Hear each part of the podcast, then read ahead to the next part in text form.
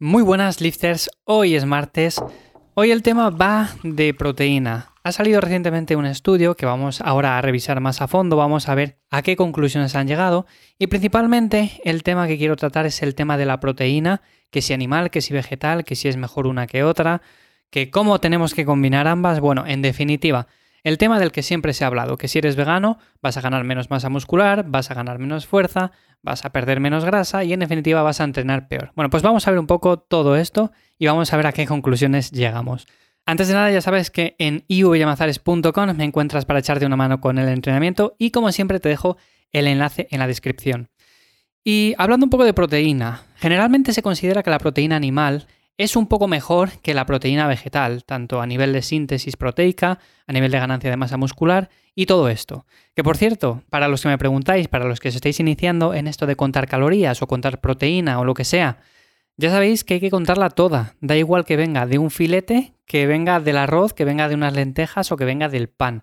Se cuenta toda, porque si necesitamos, por ejemplo, 160 gramos de proteína diaria, hacerlo solamente de la proteína animal hace que luego cuando veamos el total ingerido por el resto de alimentos se nos vayan un poco las cantidades de madre. Así que la proteína se cuenta toda porque todos los aminoácidos al final hacen conjunto, hacen piña y sirven perfectamente. O sea, no significa que porque un alimento tenga ciertos aminoácidos y le falten otros, no sirva. Pues no, al final se complementan muy bien y sobre todo si son en la misma comida. Imaginémonos lentejas y arroz o cualquier otra legumbre con una fuente de cereal.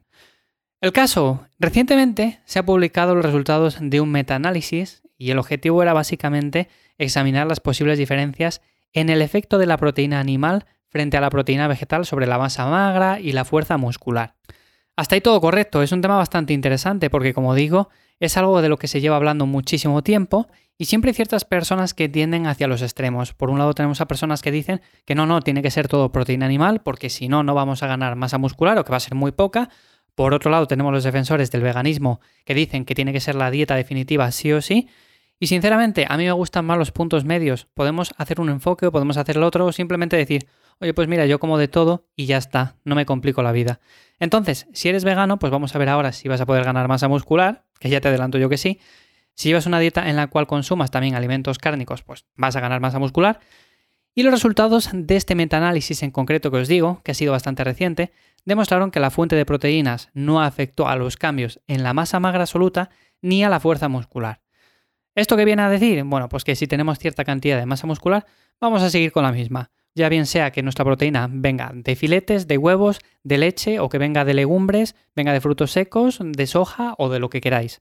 Sin embargo, sí que hubo un efecto favorable de la proteína animal sobre el porcentaje de masa magra.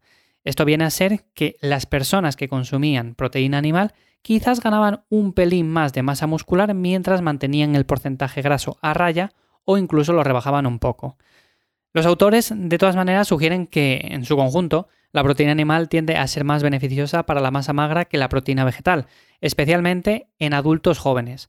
Ahora bien, mi opinión, llevando una alimentación en la que yo personalmente consumo todo tipo de fuentes de proteína, es que si llevas una dieta vegana bien controlada, la ganancia de masa muscular es muy muy similar.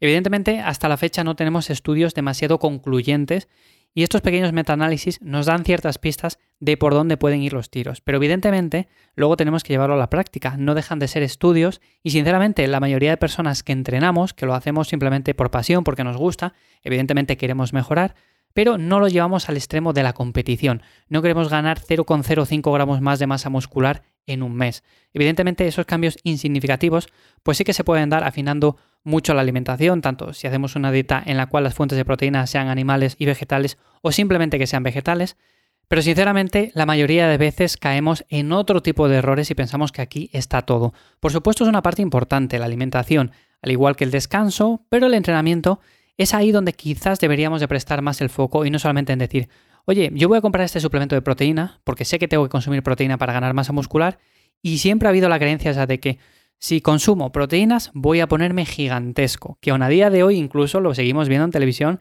ciertas personas que lo siguen diciendo, oye, es que esta proteína la tomé durante no sé cuánto tiempo o yo conozco a alguien que empezó a consumir proteínas y de repente pegó un cambio físico brutal. No, a ver, consumiría proteínas y consumiría lo que consumiera. Por supuesto, si consumes proteínas y entrenas, el cambio físico va a ser notable y más si haces las cosas bien, pero no te vas a poner gigantesco ni nada por el estilo, que ya sabemos todos lo que hay.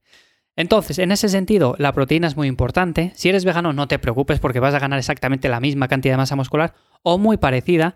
Si eres competidor, si te dedicas profesionalmente a esto, pues posiblemente ahí sí que tengas que hilar mucho más fino, además con ciertos suplementos, tienes que priorizar muy, muy, mucho el entrenamiento de intensidad con un buen descanso, la alimentación tiene que ser muy medida y en ese sentido supongo que la mayoría de los que escuchéis este podcast o que vais a entrenar 3, 4 o 5 días a la semana, pues lo que buscáis es estar físicamente bien, estar saludables, ir ganando masa muscular y sinceramente esas pequeñas diferencias que se pueden llegar a dar pues al final no son demasiado relevantes.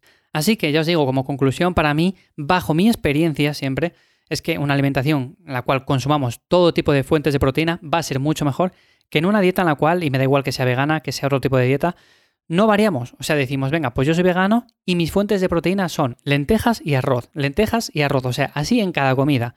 A veces incluyo alguna otra cosa, pero lentejas y arroz es la base.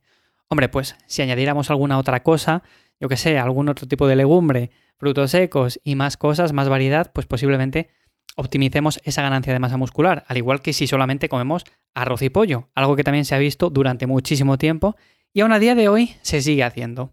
Así que como siempre veremos qué nos aportan los siguientes estudios, estaremos al tanto y aquí en Lifters, por supuesto, lo seguiré comentando y seguiré trayendo las últimas novedades en este aspecto. Sin más, nos escuchamos mañana miércoles de nuevo aquí y sin más espero que paséis un buen día. ¡Chao!